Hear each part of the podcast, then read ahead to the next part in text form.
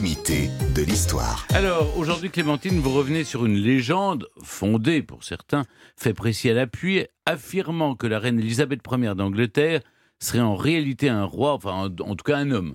Bah oui, oui, oui. hein. Et puis, euh, c'est une question importante parce qu'elle a quand même régné sur l'Angleterre pendant 46 ans, euh, Elisabeth Ier, de 1558 à 1603. Et donc, voilà, Bram Stoker, c'est un célèbre écrivain, oui, l'écrivain de Dracula, l'auteur de Dracula. Il raconte cette histoire dans Beasley Boy. C'est dans un livre intitulé Famous Impostors. Alors, il voulait comprendre pourquoi chaque 1er mai à Beasley, en Angleterre, une fête avait lieu au cours de laquelle un jeune garçon désigné pour être la reine de mai défilait dans le village habillé en costume élisabétain. Pourquoi cette fête? Pourquoi une reine mâle? Y a-t-il un fond de vérité? En tout cas, Stoker y croyait et il y a consacré un chapitre dans son, dans son livre.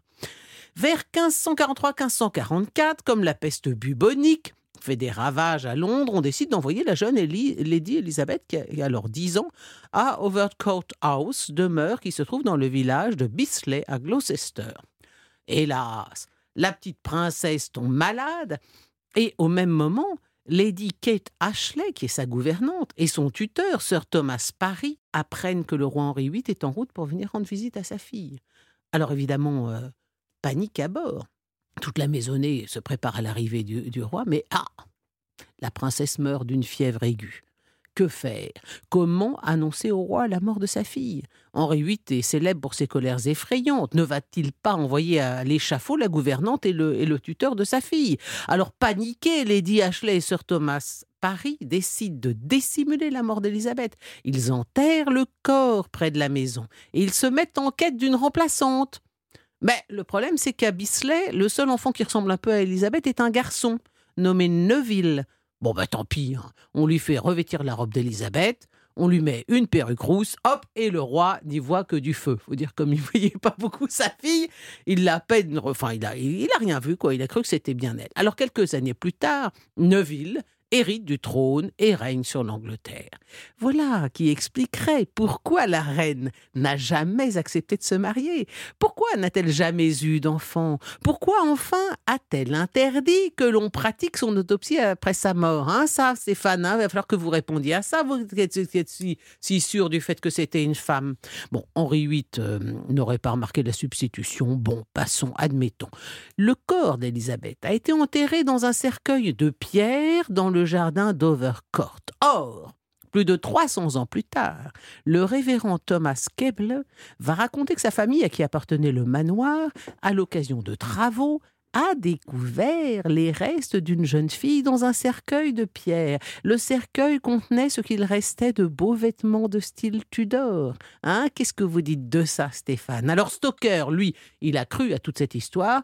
Et il se fondait notamment sur une lettre de Sir Robert Tweed, lettre de 1549 faisant état d'un secret entre Miss Ashley, la gouvernante, Sir Thomas Parry, le tuteur, et la reine, et un- qui portait sur un accord entre eux de ne jamais avouer la mort d'Élisabeth. Et de fait, ces deux personnes ont toujours conservé la faveur d'Élisabeth. Elle les a toujours gardées auprès d'elle. Est-ce que c'est parce qu'ils étaient les seuls à partager son secret? Hmm, Qu'est-ce que vous dites de ça? Non, mais là, je vous sens. Là, Ça vous, laisse vous- là, Stéphane vous- Pantois. ah oui, les bras lui en tombent. hein. On, a, on a même évoqué son énorme stock de perruques destinées à couvrir la calvitie masculine, son refus de voir d'autres médecins que les siens, euh, d'utiliser euh, le fait qu'elle utilisait d'épaisses couches de maquillage. Pourquoi?